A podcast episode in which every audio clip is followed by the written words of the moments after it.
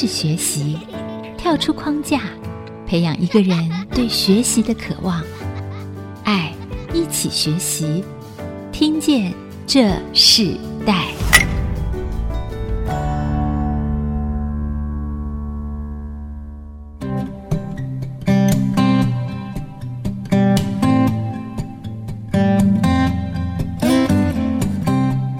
众朋友，大家好，这里是 IC 之音竹科广播 FM 九七点五。您现在所收听的是《听见这时代》，我是主持人郭兰玉。今天世代学习关键字呢，我们要跟听众朋友分享的是跨国求学，东西学习大不同。今天邀请的来宾是两个从小一起长大的高中青少年，一个是爱打棒球，一个是爱踢足球。他们在升高中的时候，两个人不约而同的选择了出国读高中。但各自选择了东西文化不同的国家，一个是为了棒球选择了日本，一个是为了突破自己的人际关系选择了美国。他们分别是张博翰，哦，就读日本冲绳上学高校体育班，为了棒球梦想到了日本念书，从热爱棒球到经历严格的训练、语言的不适应，学习到选择最热爱的棒球，却要先面对从没想过的挫折和挑战。那我们第二位的来宾呢，就是胡琛。他现在就读 Trinity Christian School。对胡琛而言，语言学习反而不是他的困难，挑战他的是在陌生环境下的人际关系，还有找寻到他自己真正的梦想。节目一开始，我们就先请到呃在日本念书的张博翰来跟我们的听众朋友问声好。嗯，大家好，我是冲绳上学高校的张博翰。对，他现在是十六岁，对不对？对，十六岁，很年轻哈。接下来，我们也请正在美国读书的胡琛跟大家问声好。大家好，我是来自 Trinity Christian School 的胡琛。哇，大家好。嗯，对，胡琛是十五岁，对不对？我我比较大，我比较大十七岁。十七岁，对，好，一个十七岁，一个十六岁的年纪哦，两个年纪就为着运动。啊，我知道，刚刚我们在节目之前，我们曾经来跟他们聊了一下。那他们谈到运动是他们激发出他们在选择出国最大的动力。但在这样的年纪出国，其实需要很多的资源和一个学习的新的管道给他们。在这样子过程中，可是没有一个人可以为他们做这样子出国的决定哦，只有他们自己。所以，我们先在第一段部分，我们先邀请博翰哦，因为我们知道你到日本念书，又在冲绳这个属于一个棒球学校的这个训练的一个教育环境里头，我们可不可以再谈一下说，说在青少年的年纪，你你们就选择了不同的国家学习。胡琛是十七岁啊，博翰是十六岁。我们先请十六岁的博翰分享他申请日本读书的初衷和过程。国中的时候，就是因为家人也希望我出国念书，然后给我两个选择，一个是美国，一个是日本。后来就因为想专注往棒球发展，所以就选了去日本。一开始我选的是冲绳的另外一间学校，只是因为有些资料资格不符，所以不让我考试。然后那时候也是遇到一些麻烦，然后后来有请冲绳的爸爸的朋友，然后找到现在这所高中，然后也是自己准备了很久，面试还有笔试都要过才能进去这所高校，努力了很久。其实爸爸可以给你很多的资源，但是真正能够进去，还是要凭着你自己的毅力和决心嘛。因为尤其运动这件事，没有人可以取代你自己来面对各种的挑战。所以从想规划到准备，然后出国学习，你大概花了多久的时间？就说真的，其实我是蛮临时的，所以我要入学之前，我先去读了两个月的语言学校。只是说真的，两个月不太够。所以当我进去的时候，我是真的是什么都不懂，上课也听不懂，然后看不懂，什么都不会，然后也是都是自己慢慢学，慢慢学，到现在至少会了蛮多东西的。你原本只申请另外一个所学校，后来申请到现在这个学校嘛？那你在申请过程中啊，你觉得最大的困难是什么？最大的困难应该就是我准备面试和笔试的时候，因为那时候就是真的日文就很差，就是要我讲听我都。不太会，然后面试我也是自己想题目，然后想办法去看那个面试官会不会问我这些问题，然后背死背，然后练习。到面试的时候，其实说真的，我自己的表现也不是很好。可是你原来是为了棒球而去的嘛？对。那他有针对运动这个方面来做测试吗？有。那个是你觉得最自然的，对不对？对嗯，其实语言对你来讲，刚开始学习是困难的。对，是。有没有中途想要放弃？一定会，就是刚去的时候，就真的不管是心理还是身体上都很累，然后就很想回台湾，就想说放弃，然后不不要打了什么的。说真的，就是要去那边，就是要挑战自己。最初的想法就是挑战自己，因为说真的，在台湾就是自己的舒适圈，要离开这个舒适圈，自己才会成长。也想把语言学好。后来你进去以后，发现有什么惊喜吗？惊喜让你觉得哦，我可以继续练。其实都很辛苦了，都练球也是很辛苦，然后课业也是一开始也是跟不太上，然后就是靠自己的毅力吧。惊喜倒是还好，因为其实在日本他们就是练球很制式化，然后不会什么高低起伏，就是一直都是每天都是一样的生活。因为礼拜一到礼拜五上完课，然后练球练到晚上八点，然后假日就是早上练练到晚上六点。也没有什么自由时间，就是整天就是练球、回宿舍睡觉、上课这样，嗯，一直重复循环。但这是一个主题性的学校哈，为了棒球，我有了棒球去了日本，这是柏翰的故事。那我们在另外一个问题，我们想请教胡琛哦，你选择到美国念书，呃，你选择这个学校，当初是你第一个选择的学校吗？刚刚其实是转学过的，第一个城市是我先去在西岸的波特兰，俄勒冈州那边，那边其实有名就是 Nike，Nike 总部其实就在那边。当时我选这学校，其实我也是先去三个月的语言学校。就开始开始在找学校，只是就一直找不到，然后之后也不知道为什么在网络上就找到 我上一所学校，然后就想说，哎，也蛮近的，那就去试试看这样子，然后就上了。其实最大的困难就是交朋友，交朋友还是最大的困难。我平时不太爱讲话这样子，我朋友基本上都是就自己来找我，然后我才跟他沟通，然后。比较内向。对，比较内，我比较内向，跟他比的话是比较内向的。对，我比较不会去主动去交朋友。是，其实刚刚柏翰有提到说他是为了棒球。我们知道胡琛自己也喜欢运动，对不对？对。啊、呃，你当初想在美国申请学校的时候，其实很重要的是你自己对运动有一个喜好。你可以跟听众朋友分享你自己在这个运动上面的一个执着吗？因为我们两个从小其实就因为爸爸的关系，就一直接触了运动，然后。基本上什么运动都有玩过，只是主要运动我是踢足球的。然后国中的时候就想说，就直接升上去某一所高中这样子就踢下去。只是到差不多国二的时候想到，要不要考虑去国外这样子。其实我当时去也不是完全注重在运动上面，其实我有去想别的，就是想说，也许未来不一定要走职业嘛，对不对？我可以去当别的，像建筑师、设计师。一个是为了棒球到了日本，一个是本来想继续踢足球，但为了突破自己，在人际关系到了美国。这两位高中留学生选择了东西不同文化的国家，从想到做，在很快的就实践了他们的梦想，当然也很快的面对了挑战。他们的父亲张运之和胡龙之，在华人的这个运动赛事中是很有名的开创者。哦，从筚路蓝缕到现在，两岸的各种创新的运动赛事的统筹，都是他们在开创的。不是一般人可以想象和模仿出来的。而这两位年轻的世代，他们是否承接了父亲们对运动的热情和不断失败又不断站起来的那个勇气？是否有同样的挣扎或者想走出自己的梦想呢？我们先休息一下，我们再回到听见这世代的现场。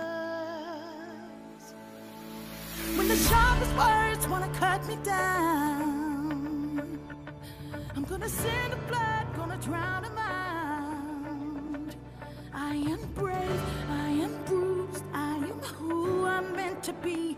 This is me.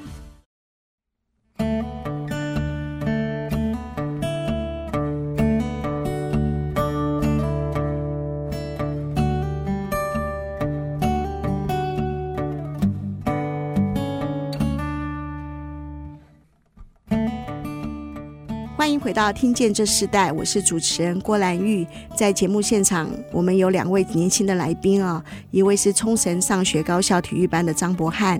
柏翰可以用日文跟大家问声好吗？皆さんこんにちは。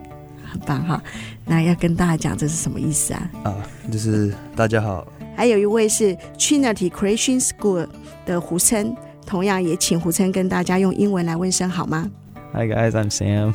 听到两位用不同的语言打招呼，让我们先体验到跨国求学、东西学习大不同里头，语言其实就是最基础的学习开始。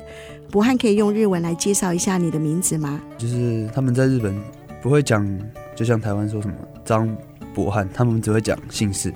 然后我的张在日文是念秋，所以就很习惯于这样子的语言哦。因为你刚刚在前一段提提到说，呃，你原本为了棒球去念这个学校的时候，你觉得打棒球这件事虽然是体力的训练，还有技术的训练，但你觉得最辛苦的反而是语言，对不对？对。这段先请博安来分享，你到日本念书后，从刚接触到学习的一段时间，你经历了哪些事情，可以跟听众朋友分享？如果因为有人可能也想要去念这样子的学校的时候，你可以分享一下那个过程。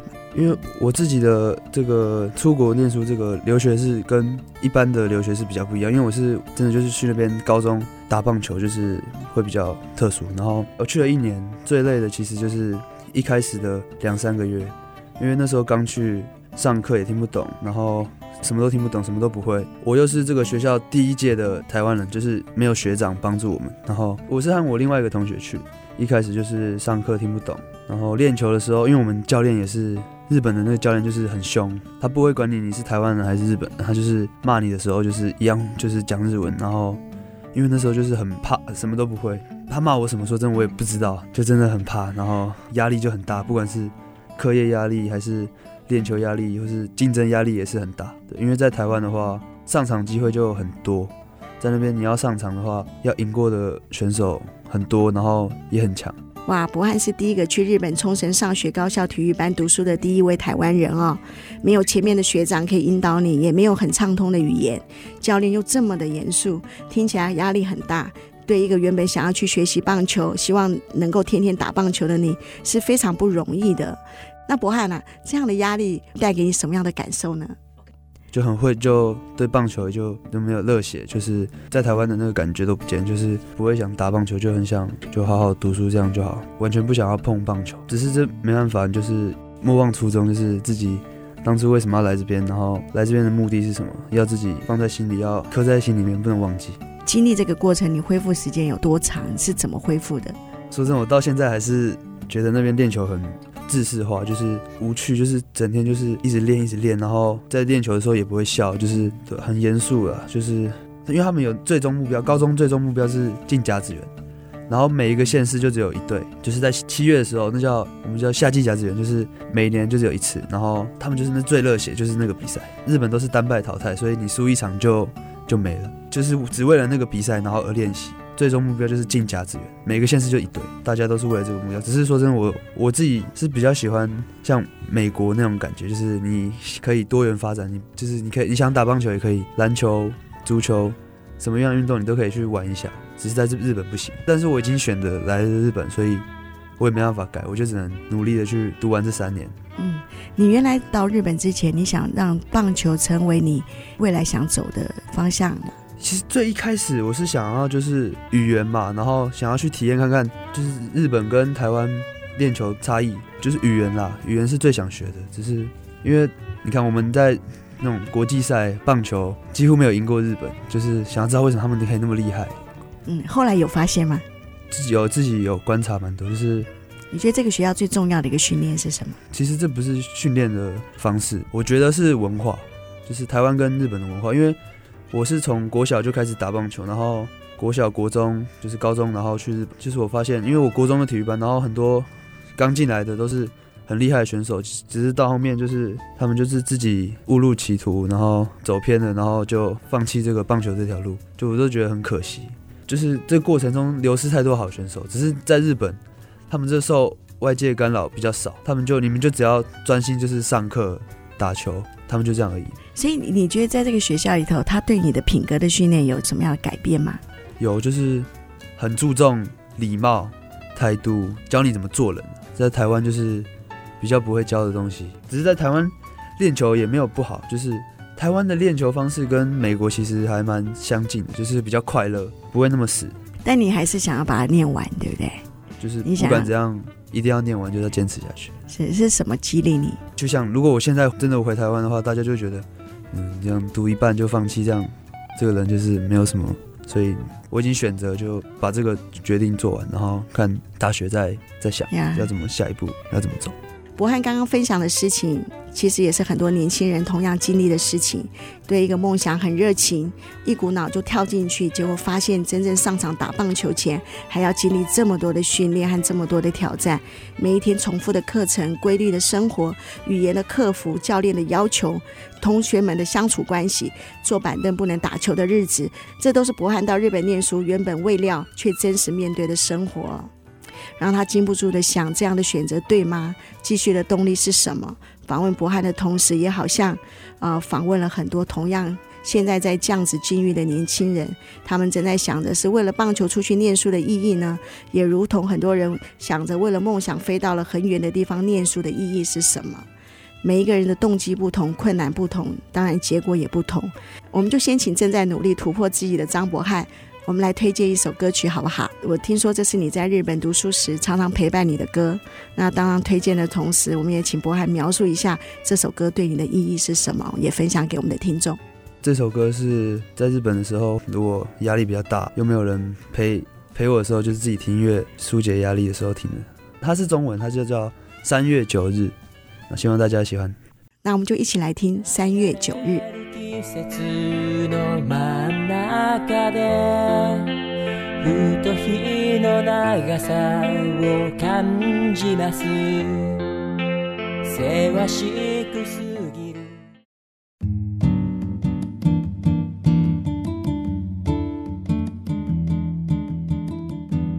回到听见这时代，我是主持人郭兰玉。我们上一段访问到冲绳上学高校体育班的一年级的张博翰。啊，来分享他在高中的生涯。他为了棒球来到了这个日本，但并不如预期的顺利哦，还在努力克服中。我们听起来真是有点辛苦，但也同样的看见了，呃，这个年轻人为了寻求梦想他的毅力哦。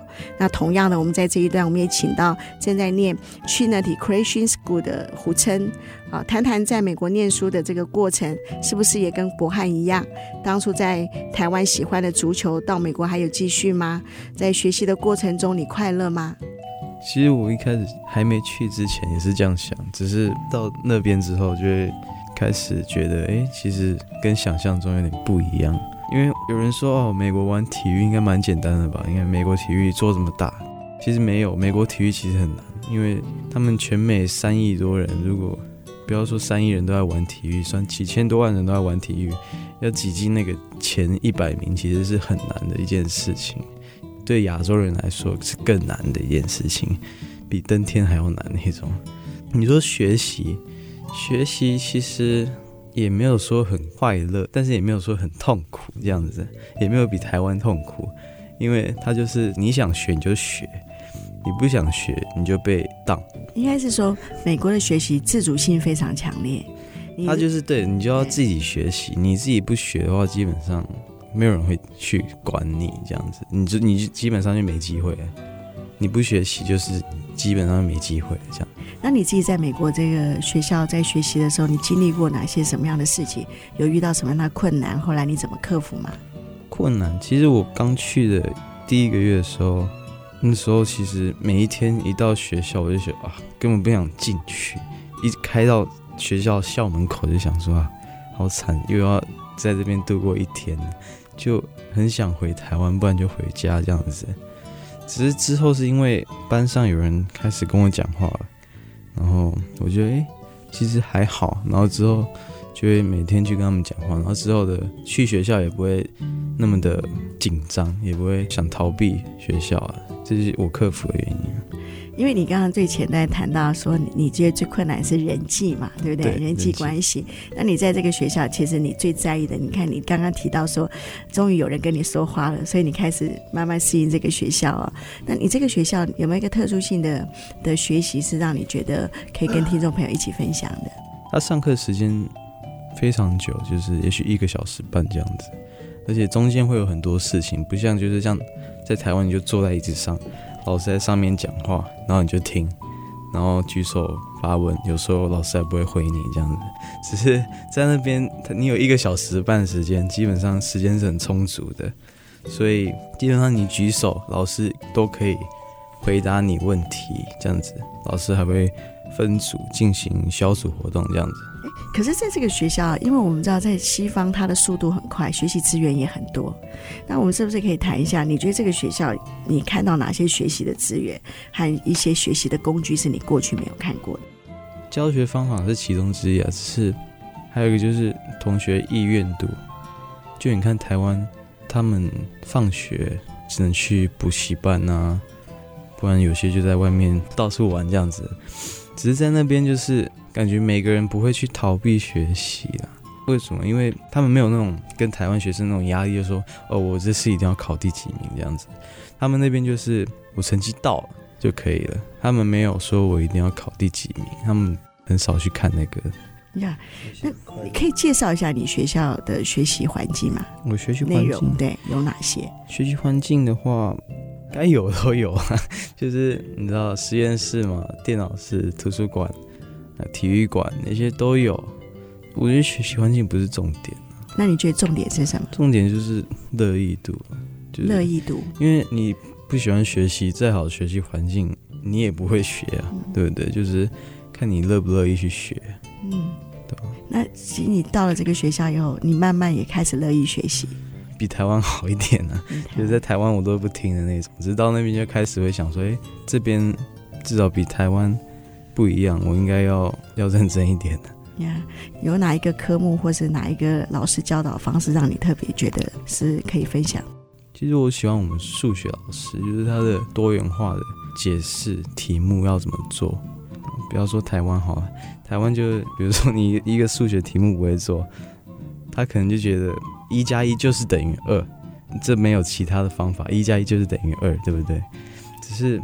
在那边，他不会跟你讲一加一等于二，他会他先问你说一加一会等于几，你说三没关系，你说四也没关系，他会听你的想法，他讲出来说，哎，其实蛮有道理的，这样子，然后之后才会去开始导入你进去，说一加一其实是等于二的，这样子，他不会直接跟你讲说一加一会等于二。所以其实你以前不喜欢数学，到了美国反而喜欢了。对，因为嗯，就感觉蛮有趣的，到那边，嗯。你还有打球吗？在这个学校？我有踢球，踢球，踢球，对。然后我们球队打进季后赛，只是也没有走太远了，就是差不多一两场就没了这样子。嗯对，可是你本来原本是想要选一个学校，它是有球队的，所以你选了这个学校，然后进去，然后他有球队，你也参加了球队，对，然后你也开始觉得这个，在这个学校里头，你发现其实乐于学习是所有学习最重要的一个基础哦，啊，嗯，然后老师教的一个多元的方式、活泼的方式，让你开始喜欢这个学习，所以在这个过程中里头，你有没有特别在立定一个目标，是大学想要念什么？其实我还没完全的定下来啊，有想过要念很多科系这样子。我最一开始想的也不是运动，我最一开始想的是建筑，因为我觉得建筑应该蛮有趣的，可以盖房子嘛。因为小时候蛮喜欢玩乐高盖房子的。其实最近几年多了一些想法，就是想说那就读设计也可以，读品牌管理这样子都可以，就觉得不一定只有。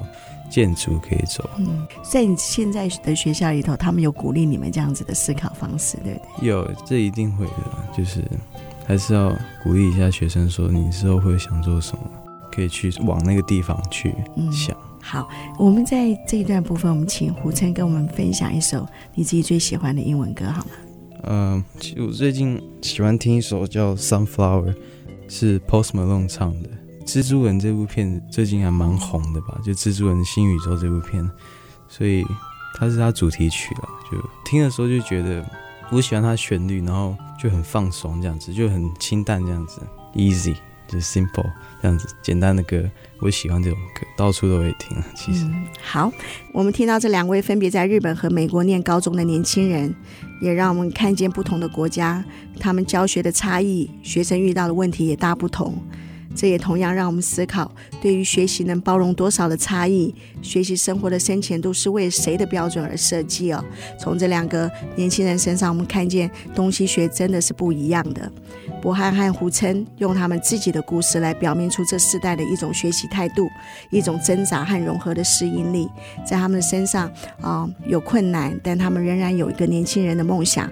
那我们在这一段部分啊、因为啊，我们刚刚听了胡琛自己在美国学习的这个故事，也可能是我们家庭中孩子的经历。我们先来听听胡琛推荐的《桑弗劳尔》，等一下回来。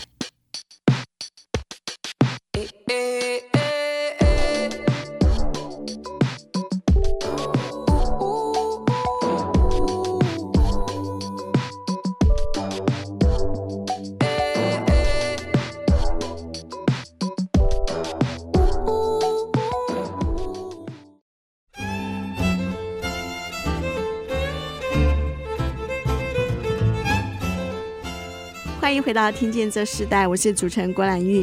今天的节目来宾是冲绳上学高校体育班的张博翰，还有 Trinity Creation School 的胡琛。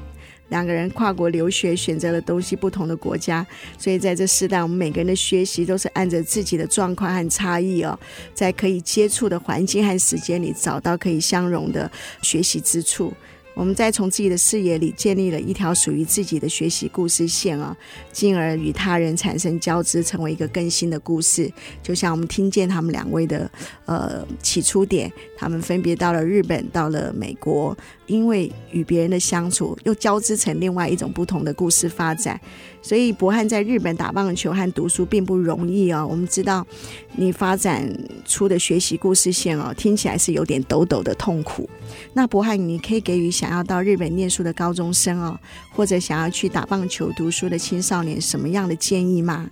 其实我刚才讲的就是，其实大家应该听了觉得很辛苦，只是其实如果不是去打棒球，或是往他们运动发展，其实，在他们的学校其实是还蛮快乐的。其实同学也很好相处，然后。吃的不会跟台湾差太多，因为台湾人都常常去玩了，所以应该很容易就习惯。就是语言，就是真的就是越早准备越好了，你去那边就可以无缝接轨。嗯，因为像我就是语言学的时间不够，然后去的时候就有一段过渡期，就是比较累。呀，日本的学生和台湾学生，你觉得相处起来不一样的地方在哪里？感觉他们心机会比较重。不像台湾的比较热情，他们就是感觉会有点自私，只是你跟他相处久了，他会慢慢就是越来越好。一开始也是用在台湾交朋友的方式，就是会比较没办法，只是就是要自己想办法转换那个交朋友方式，就是会慢慢变好。嗯，那你在日本平常最大的兴趣是什么？自己的时间比较少了，如果有的话，就是看看美剧或是看看书这样。对，喜欢读书哈。我们刚刚听到博翰的分享，胡琛是不是也跟我们的听众朋友分享，在美国学校环境之外，你在学校之外也看到哪些事情？其实他们蛮单纯的，就是老外他们其实还蛮单纯的，就是过生活就是过生活。他们其实做一件事情就是做那件事，他不会去想其他事情，他就蛮专注在这件事情上面的。还有他们的娱乐，他们平常休闲的爱好。跟台湾人还是不一样，跟亚洲人还是不一样。他们的娱乐可能就是假日去露营、去打猎、去旅游，比较不一样的娱乐方式。那你在学习过程中，你会不会常突然想起你父亲常对你说的话？然后你以前都觉得那个话不这么入耳，可是，在反而出国之后，你会发现，哎，其实父亲说的话还是有道理的。每一句其实我都有在听。只是在那个在听的那当下，不会觉得就是很重要这样子。只是到那边就会觉得哇，其实就是人外有人，天外有天嘛，就是还是有不一样。不要在台湾好，就以为你全世界都是好的这样子.你不是第一名。那突然觉得父亲讲的有道理哈。对啊，差不多。对，那博翰呢？会不会突然在日本的时候想到说，哎呀，父亲以前常常叨着你这样子，可是哎，在这个学习过程中想到，哎，父亲说的话也有道理的。国中的时候，他也跟我讲很多，只是说真的，我就是很烦，就是都不会想听，就是左耳听右耳出这种感觉。只是到日本，就是就是自己成长很多，然后想法也改变很多，然后就会突然想到他讲的一些话，然后就发现其实对我现在未来都帮助很大。是，可以举一个例子，就是要一直保持着积极的心态去面对所有事情，就算你现在失败了，你那天。好，你就那天很低落没关系，只是隔天又是一个新的开始，你就要重新用积极的心态去面对那一天，努力去做。对，是这是很棒的想起。我们常常在最艰苦的时候会想起我们常常我们的长辈跟我们说的话，在当下我们没有办法去接受，可是在一个环境里的时候，突然发现是一个很好的一个亮点哦。那我我们在最后，我们也会有一个单元叫做 Mental 经验学。我们今天在 Mental 经验学跟我们一起分享的呃来宾就是博翰的爸爸张运志哦，他和胡琛的父亲，他们两位在国内这个。运动界，尤其是华人运动界，是举办了各种大型不同的赛事。在他们人生也经历过非常不同的学习，在他们所有的学习管道里头，他们唯一能够给他们孩子的最重要的一个宝贵的经验，就是提供他们资源平台，但他们不能够代替他们啊所有人生应该要学习到的事情。那我们来听听他怎么分享他们自己学习的经验和他们对新时代的鼓励和建议。讲彼此的学习价值，建立良善的生命传承。Mentor 经验学。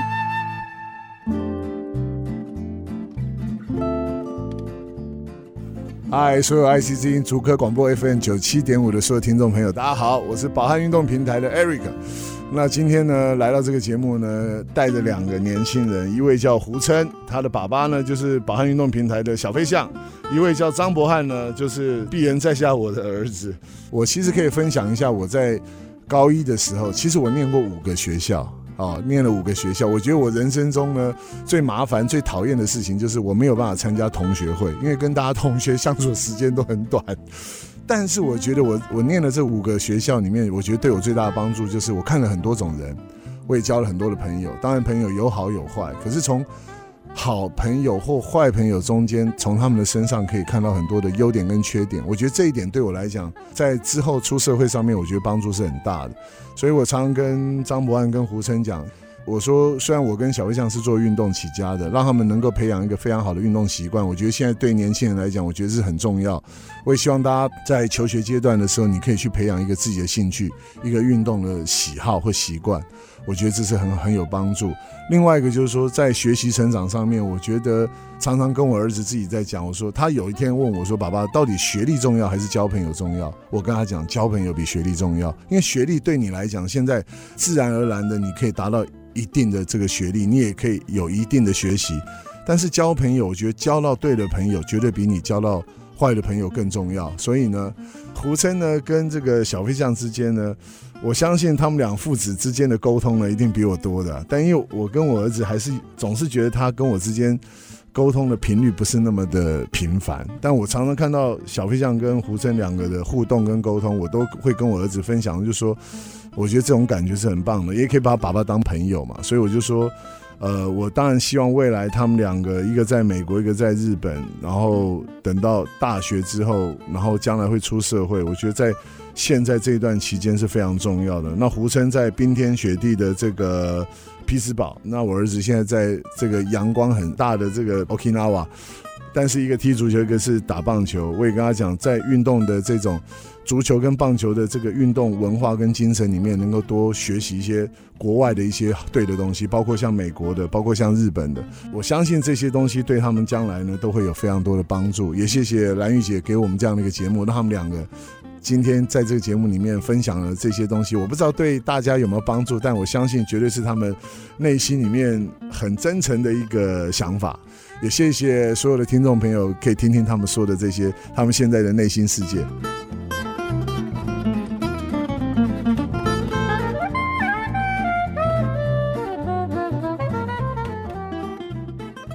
刚听到面头经验学，我们相信这个时候很多听众朋友会想起啊父亲所说的话，到底哪些在我们生命中我们错过了，现在我们更加的珍惜。请博汉和胡琛啊，都分别给我们的听众朋友一句鼓励的话，好吗？